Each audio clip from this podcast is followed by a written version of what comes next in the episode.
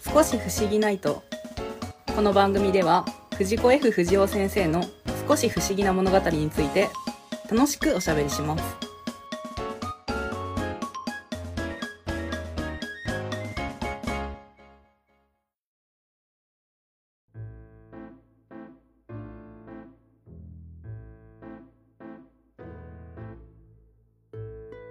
はい、皆さんこんばんは、ゆうすけです。さっぱです。よろしくお願いします。お願いします。何やらカシャカシャ聞こえてますけども、さっぱさん。いや、いやいやいやちょっと、ちょっとそう、ね。はいあ、の、映画のお話を途中に挟んでるんですけども、今ね、あの、はいはい大はいはい人向けの作品もあるんだぜと。うん。ね、ドラえもん面白いよね。でもそれだけじゃないんだよって。こういう振り幅すごいよねっていうのをやっててね。うん。あの、短編を取り上げてるんですけども、今回も短編なんですよ。はい。ですが、ちょっとまたね、久しぶりにね、はい。 笑ってますね。あの、サッパ会です。サッパ会。はい。えっと、サッパさんにね、あの、いくつかお話、これが気になりましたっていうのをちょっと上げてもらって、はい。それを、えー今回と次もかな。そうですね。はい。あの、紹介していただこうと思いますので、はい。じゃあ、こっからは、あの、サッパさんにね、SF 短編を紹介していただこうと思いますので、えーお渡しします。サッパさんどうぞ。はい。わかりま した。えー、じゃあですね、うん今回私が紹介したい話は、えー、時事抜きという話ですね。あー、時事抜き。はい。はいはいはい。あ、そうだ。僕はあの、えーサッパさんにこれ紹介しますっていうラインナップだけ聞いて、はあい。の、内容はぼんやり知ってるんですけど、その、この収録のためにもう一度読み直すってことはしてませんので、うんうん。はい、サッパさんに紹介してもらおう思いまして、すいません、挟みました、こいちやら。 ーはい。なんで読んできてくれなかったんですか ね。まあいいんですけど。 気になったんですね、これがね。はい、そうですね。一応、まあ、えーっと、初出が、えー1970年の12月25日号の、えービッグコミックで、えー出てるらしいです。うん。だいぶ古いですね。そうですね。多分そうなんでしょうね。じゃあまあ、最初、あらすじですね。必要なのは。うんうんうん。えーまあですね、もう主人公はですね、まあ、じじ抜きと、えー言われてる、えーこのタイトルなんですけれども、おじいちゃんなんですよね、主人公。おじいちゃん。はい。おじいちゃんがですね、まうんあ、息子家族というか、と、まあ、同居をしていると。一緒に、まあ、暮らしてるわけなんですけれども、まあね、一番最初、ちょっと、ありゃ、わしの席がないぞと。食卓におじいちゃんそもそも席がないわけですね、すでに。かわいそで、あーごめんなさいね、みたいな。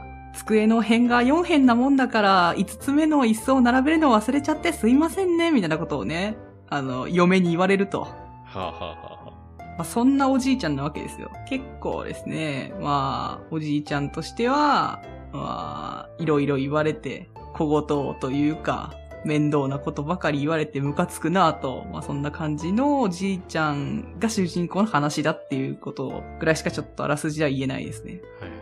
あの、このおじいちゃんは家庭の中にこう居場所がないんですね。まあ、全くないですね。 ということで、まあね、ここから先はまあね、内容をね、知りたいよって人はね、先に読んでもらってから、えー、まあ聞いてもらいたいなと思うんで、ちょっとね、いつもの通り、こう時間を空けたいと思うんですけども、そうですね、いつものやつですね。はい。ちょっと待ってからね、始めようと思います。これおじいちゃんが主人公って珍しいですよね。僕もあんまり他の作品で見かけないような気がするんですよ。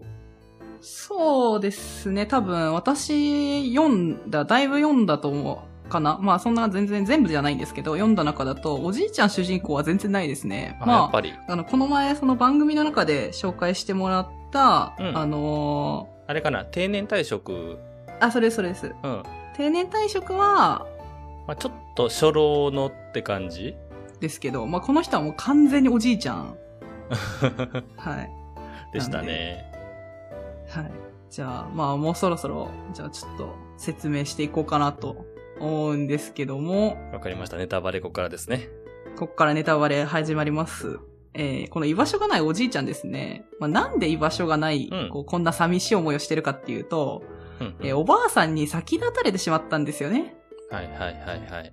まあ、もともとね、あの、まあ、息子の家族と、えーまあ、おじいちゃん、おばあちゃんと、まあ、6人で暮らしてたはずなんですけれども、まあ、ばあさんが死んでしまいまして、まあ、じいさんは一人になってしまったと。うん。でまあまあ、あの、元気な方なんですよ、この人。元気なおじいちゃん。 はい。元気なおじいちゃんなんです。なんですけど、まあ、おじいちゃんに対してみんながいろいろ言ってくるわけですよね。いやー、こんなに家で、なんか、ま、ずっとまったりしてるの暇じゃないみたいな。釣りにでも行ってきたらどうって孫に言われるんですよね。うんうんで、うん、確かに、いや、孫はいいことを言うな、みたいな。思って外に出ると、あの、雨が降っていると。うんうんこんな日は、釣りなんてできる日じゃない、と思うんですけど、たまたまですね、あの、外で、あの、お友達と出会いまして、うん。はい。まあ、家で一曲刺さんかと。はいはいはい。一曲差参加。そんな感じになって帰ってくるんですよね。うんうんうん。 で、帰ってきて、自分の部屋にやってきたところ、えーなんと、えーその孫がですね、先ほどの、うん自分の友達と一緒におじいちゃんの部屋で遊んでいると。で、まあ、ここでですね、帰れというね、あの、道語を 上げていて、孫はですね、その嫁に泣きついたりとかしていて、おじいちゃんと嫁が相変わらず喧嘩とかをしているんですよね。あで、お父さんそんな大人げないんじゃないかと、まあ、息子に言われるわけですよ。ー。うんうんうんで、もうええわいと言って、そんな雨の中、おじいちゃんは釣りに行くわけです。うん。雨降ってるのに、もう出かけちゃうんですね。はい。もう家族への当てつけのように、もう釣りに行ってですね、うん。えーまあここからもう次のシーン衝撃展開なんですけども、はいはいはい。お父さん、しっかりしてくださいと。病院です。あら。 無茶するからおじいちゃん。おじいちゃんは、えー天に召されてしまったと。あらららら。うん、死んだか。残念じゃ。いや、寿命とあればやむを得んが。とね、独り言をつぶやきながら、え、ここは幽霊のおじいちゃんのターンですね、今度。はいはいはいはいはい。そうするとですね、声がかかるんです。うん。いいえ、そうじゃないんです。うん。ばあさん、あなた、と。おばあちゃんえ出ておきたばあちゃんです。はい。おじいちゃんの、えーもう大好きなおばあちゃんが出てきたわけですよ。うんうんうん。で、ここがですね、まあ、死んだ後の世界、天国の話なんですよね、実は。で、えー天国のね、戸籍係の方がですね、まあ、死亡予定日はずっと先だったんですけれども、そのおばあちゃんがあんまりにもおじいちゃんがかわいそうだから、はい。あの、繰り上げて天に召されてもらったと。はい。そんな感じでね、このまま天国で一緒におじいちゃん暮らしましょうよと、私と。うんうんうんいう風になるんです。で、うんまあ、天国の、まあ、家的な、あの、囲いはないんですけれども、まあ、床や階段はあるうん。はいはいはいはい。という、まあ、謎空間にね、まあ、床や階段はあって、そこでばあさんと過ごすんですけれども、うんそこにテレビがありまして、うん。これが下界テレビというんですよね。ああ、展展開からなんか下界が見れる的な。そうです、そうです。よかったら、下界テレビでもご覧になったらと言って、えー下界テレビをね、あの、ばあさんがつけてくれるんですけれども、うんうんうんえ。そうするとですね、おじいちゃんのですね、まあ、お通夜がやってるんですよね。はいはい、おつやね。はい。まあ、一緒に住んでいた息子と、えー、もう一人、えー、その弟がいてですね、うんうんうん。父さんへの、こう、態度がひどすぎたんじゃないか、みたいなああ、ね。うん。こととかをね、すごい話したりとか、それからさっきその将棋というか、あの、一曲打たないかと言っていたその友人ですね。うんうんあの方が、もうどうして、俺を置いて死んじまったんだ、と。うん。うーん。わし一人じゃーっと、ね、ボロボロ泣いてですね、そこで、こう、昔話なんかを、こう、家族と一緒にしたりとかして、いろいろ。ろ話すんですよね。うん。嫁も言うわけですよ。どうしてもっと優しくしてあげなかったのかしら、と。はい。あんな風に言ってしまって申し訳なかったと。うん。いやー、わしも悪かったな、と。僕が気をつけてあげればよかったんだって、こう、みんなが後悔するんですよね、やっぱ。うん。で、その映像を見ていた、あの、おじいちゃんはですね、最初はそんなもん興味ねえわと思ってたんですけれども、うんだんだんですね、あんなにこう自分のために泣いてくれる家族のもとに、帰ってやった方がいいのではないかという気持ちになってくるんですよね。うんうんうん。まあ、繰り上がって、こうね、たまたまね、たまたまというか、まあ、おばあさんの希望で先に死んでしまったわけですから、それをなんとかできないかと、その戸籍係ですね、先ほどの、はいはいはいはい。にこう、言いに行くわけですよ。うんうんうん。寿命はまだ終わってないはずなんだから、どうにかしてくれんか、と。えー言ってですね、おじいちゃんはですね、えー帰ります。はい。一度死んだんですけれども、家族の元に帰ります。はい。はい。で、おじいちゃん帰ってきたことによって、もうみんなが本当に、もうおじいちゃん本当に帰ってきてくれてよかったみたいな感じになるんですけれども、あの、生き返ったみたいな感じになるんですよね。はい。えーそして、えー時間は1ヶ月後、はい。えーテレビでですね、横綱はとうとう引退されるそうで、はあ、務めを果たしたと思いまして、高尾、ボリュームをと言って、嫁がですね、ボリュームを上げろと言うんですね。えーまあ、ボリュームを上げるとですね、おじいちゃんの部屋まで聞こえるんですけれども、惜しまれて去るのが花と言いますからなあというセリフがですね、うん。あの、聞こえてくるわけです よ。でも、おじいちゃんは、もう、こうイライラしてですね。まあ、やはりですね、1ヶ月もしてしまうと、結局、前のね、あの、態度に、まあ、家族たちみんな戻ってしまうわけですよ。あはい。そして、もうですね、もういろいろ言い合いになったおじいちゃんはですね、とうとうんう、もう、最終奥の手みたいなことを言います。あ。はい。えー息子にですね、うんうん。請求書在中と書いた封筒をですね、叩きつけるんですね。 はい。はい。すぐ払ってもらおう。お前を一人前にするまでの養育費、学費の一切。今の、えー物価指数に換算して合計してある。大勢れば訴訟と言って、えー息子にですね、えーそんなものをあの叩きつけるという。はい。はい。で、もう俺は、もう最後の最後まで生きて戦ってやるぞはははははははと、笑っていたところで、天国に戻りまして、うんうんこれは未来を予見した夢ですと。はい。もしもあなたが戻るとこういったことになりますけど、あなたは戻りたいですかと、えー戸籍係の人に聞かれて、うん。 えーおじいちゃんはそのまま死ぬことを選ぶという話ですね。切ない。これが時事抜きの内容になります。これね、そう、僕も聞きながら思い出してました、いろいろと。はい。じじ抜きってあれでしょあの、ババ抜きみたいなはい。イラストそうでですおじいさんになってるんですよね、確かね。思い出した。そうですね。まあ、時事抜きっていう遊び私もしたことあるので、はいはいはいはい。トランプでね。まあ、あのうんうん遊びがあるのはわかるけど、もう、いや、私はすごい昔なんですけど、そのトランプでババ抜きしてる時とか、時事抜きしてる時とかに、なんでこんな名前なんだろうって疑問に思ったことあったんですよね。はあ、なるほど。まあ別にどうってことないんですけど、まあ、ババの反対でジジ抜きってこれは名前で呼ばれてんだ、みたいな。ね。でもババってなんだよ、みたいなことを思ってたんですよ。なんで結構このタイトル、タイトル見たとき聞かれて、たまたまなんですけど、っうんうんうん。ていう思いがあったんで気になって、まあ読んだら結構、ああ、なるほど、こういう話かっていうのが、まあ刺さったという感じなんですけれども。はい。まあね、まあ、こう、言い方は悪いですけど、多分今の世の中で言うと、あの、いわゆる老害みたいな言われ方をされてしまうようなものにな当たるのかなとは思うんですけれども、はいはいはい。でも確かに、いや、うんうんうん。こう、まあね、長いこと、こう、時間過ごしていくと、まあ自分もこうなる可能性は全然、今のところあの、家庭も持ってませんから、あの、こういうね、場面に遭遇するかどうかはまた別ですけれども、死んだ後の世界を見るって恐ろしいですよね。それ怖いよね、あの、あはれい。でしそょ、下界テレビのとこでしょうです、そうです、そうです。相当こう、怖いっていうか、その、いや、もちろん、もちろんってか、まあ、葬式とかね、まあ参列したこととかもありますけれども、うんやっぱその個人を惜しむ気持ちっていうのはすごい、あの、わかる。はい。あるし、そういう話が出るっていうのは、まあ、うん納得するというか、まあ、長い時間一緒に過ごすと、よりね、そういう話が出るっていうのは。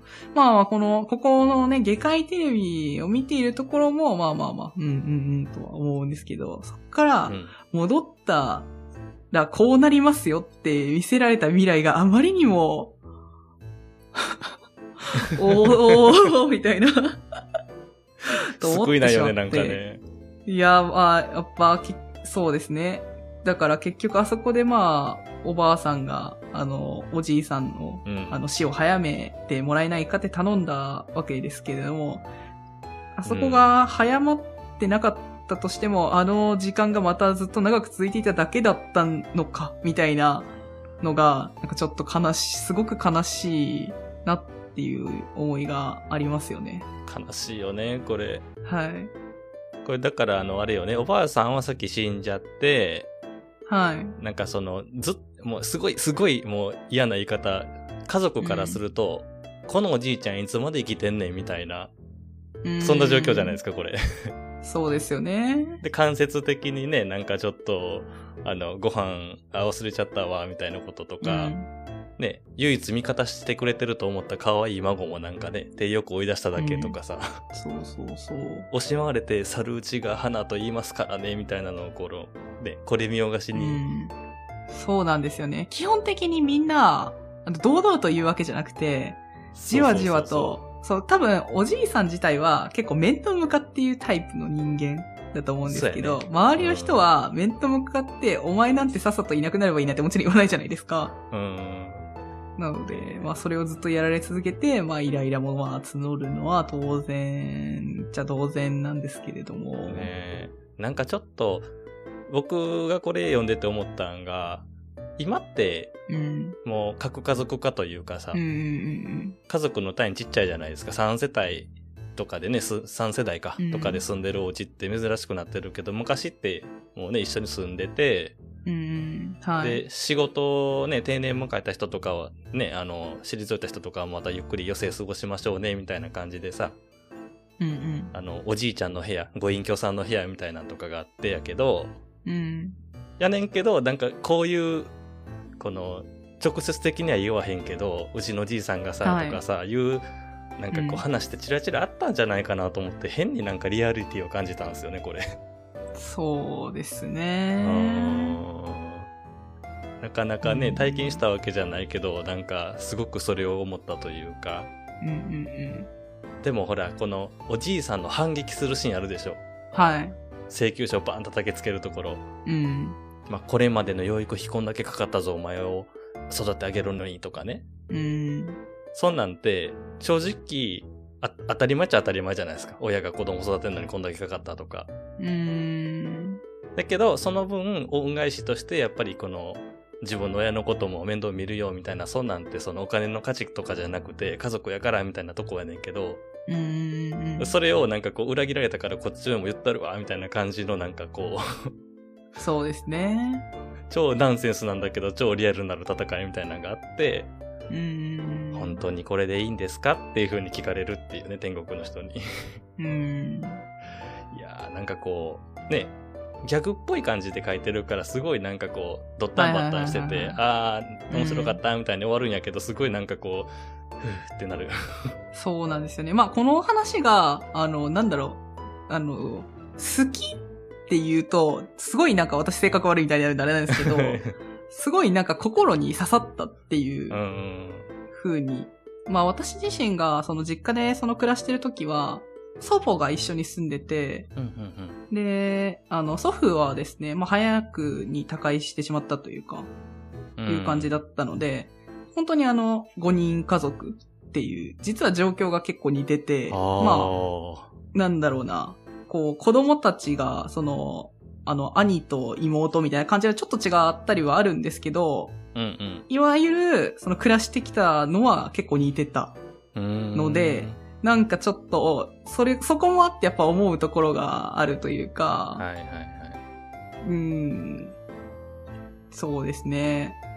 うーんまあ、別にっかそんなことは言わないけど、確かに、その、なんだろうな、この、うんうんうん私はまあ子供側なのであれですけど、ここの中に出てくる、その、嫁とか、はいはいあの、息子の言い分もわからなくもないっていう風なはいはいはいあの、はいは体い験を自分がしてるっていうのも結構でかいのかもしれないですね。これが刺さったっていうのは。そうやね。だから多分、まあ、サッパさんはそういう暮らしをね、してて、自分に近いなと思ったと思うんやけど、多分連載当時は同じように思う人が多分もっともっといたんやと思う。うん一般的やったというか、このそうですよね、ね。家庭環境っていうのが。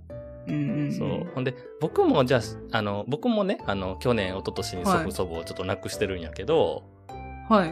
やっぱり亡くなった時ってなんか思うんすよ。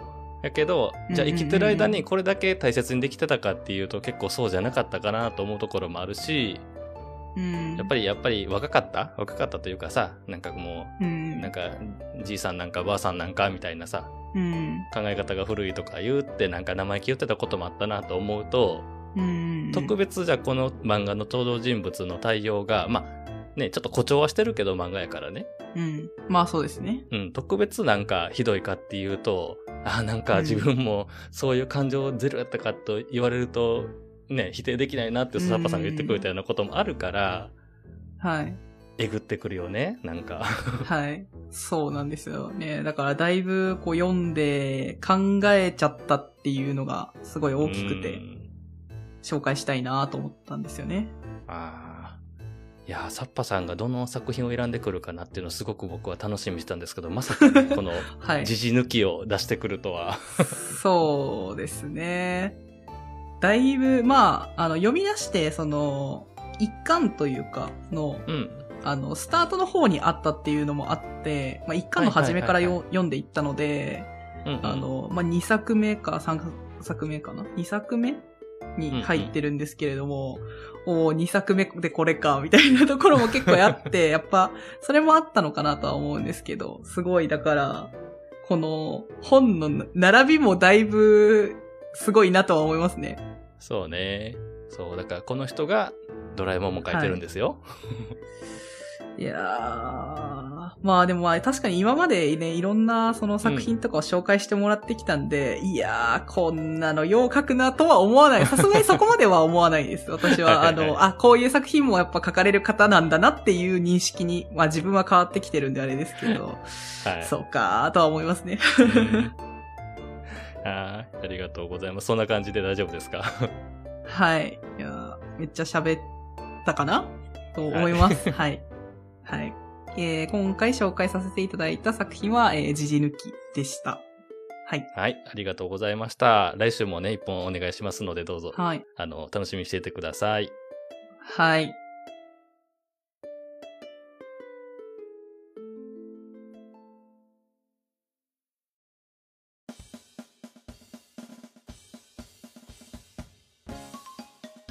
はい、えーここまでお聞きくださりありがとうございました。えっと、皆様にお知らせがございます。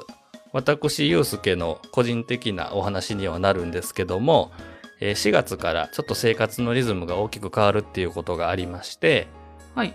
と今まで配信してた金曜日の夜7時っていうのを変更しようと思います。はい。ツイッターでもお知らせしようかなと思ったんだけどね、ツイッターされてない方もいらっしゃると思うので、やっぱり配信で言おうかなと思って。はいはいはいはい。えっと、金曜日の夜っていうのがちょっと時間取れそうにないので、え週末、うんね土曜日の、まあ、夕方くらいかな、うん。うん。移動しようかなと思ってます。は土い。曜日の何時にしよう。えーじゃあ6時、 6時。夕方の6時。はい。はい、ということで、えっと、配信時間、日時がスライドしますので、はい。えー4月以降の少し不思議ナイトは土曜日夕方6時の配信になりますので、よろしくお願いいたします。はい。もうね、多分、こう、上がったらすぐ聞いてくれてるっていう人もいるかもしれませんので、今度からね、あの時間変わるのでお気をつけくださいということで。そうです。はいーいというわ けで、えーじゃあ、いつものね、お便りの宛先の方、行っていきましょうか。はい。